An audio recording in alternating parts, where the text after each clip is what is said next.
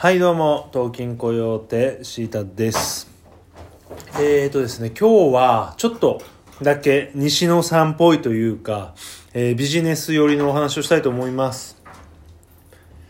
えーとですねまあタイトル的に言いますと経営者の方とか、まあ、あの職場のえー、代表というかですね、まあそういった方はですね、舵取りをしている方は、辞める人の、えー、理由をちゃんと聞いた方がいいよという話です。というのもですね、えー、自分ももちろんあの、こうね、仕事をしてるわけですけど、えー、思い返してみると、結構、えー、人が辞めているなということに気づきました。というのも、まあ自分は割と、まあ、あの、フル株の方ではあるんですが、考えてみたら自分より後ろの人って結構頻繁に入れ替わっておりまして、で、本当に精鋭が残ってるだけという感じなんですね。えー、結構まあ優秀優秀というか、まあ、非常にできる人が残ってるんですね。で、そうしてみると、なんだろうな。今までって、えー、軽く考えたというか、まあ、できる人が残る、できない人が残らないと思っていたのですけど、よく考えてみたところ、えー、なんでしょうね。やっぱ仕事って、まあ、役割がある中で、おそらく自分のうちのね、会社の中で、最も大変だろうなというところに、えー、配属された人というのは、みんな辞めてるんですよね。まあもちろん、まあいろんな、あの、訳あれで辞めた人もいるんですが、そういった人たちを取り除きますとおそらく大体の方が仕事に対する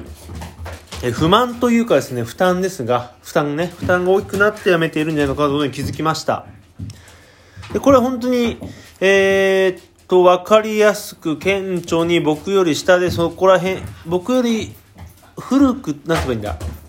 後か後から入った人でそのまあ大変かなというとこをやった人はもう全員辞めてるんですよよく考えたら。はい。それは結構やばいなと思いまして。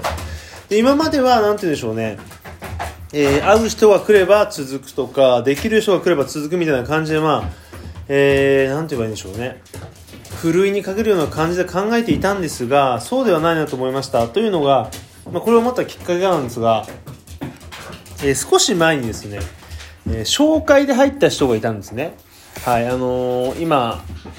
まあ、ある程度働いてる方の紹介で入った人でつまり紹介なので、まあ、そうそうはやめないと思うんです。しかも当たり前ですけどある程度自分の、えー、自分のというかうちの会社に勤めてる人が紹介したので仕事の内容とかね条件等も話してあります。でそういった方が辞めてしまったので、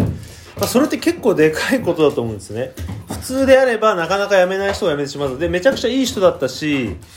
えーと、みんなとも仲良くやってたしであんまり辞める理由がない、まあ、辞める理由がないっていうのは表向きというか辞めた理由も大体分かってて、まあえー、トップであるボス、えー、代表なんでしょう取締代表とも合わなかったとかもあるんですけどでお金の面とかももちろんあったんだと思うんですがやっぱりね、まあ、いろんな面がある中で、えー、自分らができることっていうのは初めてそのなんでしょうね感じた思い思いついたというかなんだろうな。要はやっぱり今まで辞めた人ってなんかその人に問題があることが多かったんですね。ちょっと協調性がないとかあのあんまりやる気がないとかあったんですが今回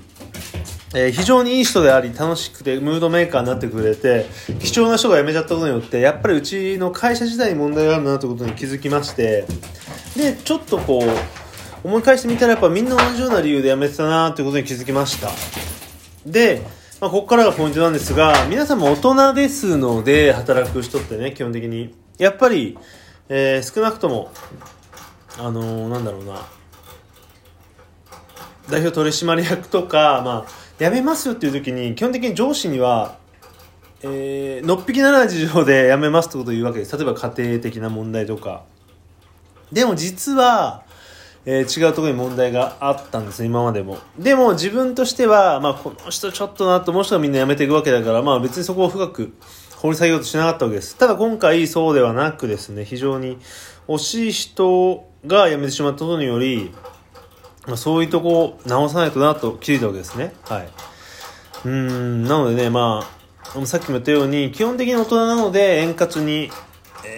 と、立つ飛びあ立つ鳥跡を濁さずやめていくので、例えばですけど、いや、オタクの給料じゃやっていけねえよとか、こんな仕事やってられるからつれえよってことは言わないで、えー、ちょっとですね、親戚が調子悪くてとか、えー、自分の足が痛くてとかいう感じでやめていきます。で、ね、その気づいてなければ、あの、例えばトップの人とかはそうなんだなと思いますけど、割とこう現場で自分たち周りのすぐ近くで働いていれば結構気づけるんで、まあそういうところをしっかり、あの、すくい上げて、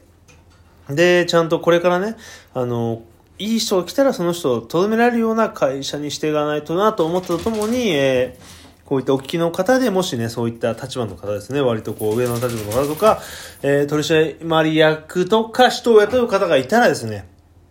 えー、人が辞めるときは、あの、まあ、なかなかね、聞きづらいと思うんですよ。なんで辞めるんだって言ったら、その理由嘘だろうって言えないですけど、まあ、他の周りの人とかに聞いたりとか、もっと言えば、えー、こまめに、そう、辞める辞めない騒動の前から、えー、チェックを入れて、まあ、優秀な人材を逃さないように会社を改善していくっていうのが大事だなと思った、そんな感じの話でした。というわけで、え、珍しく、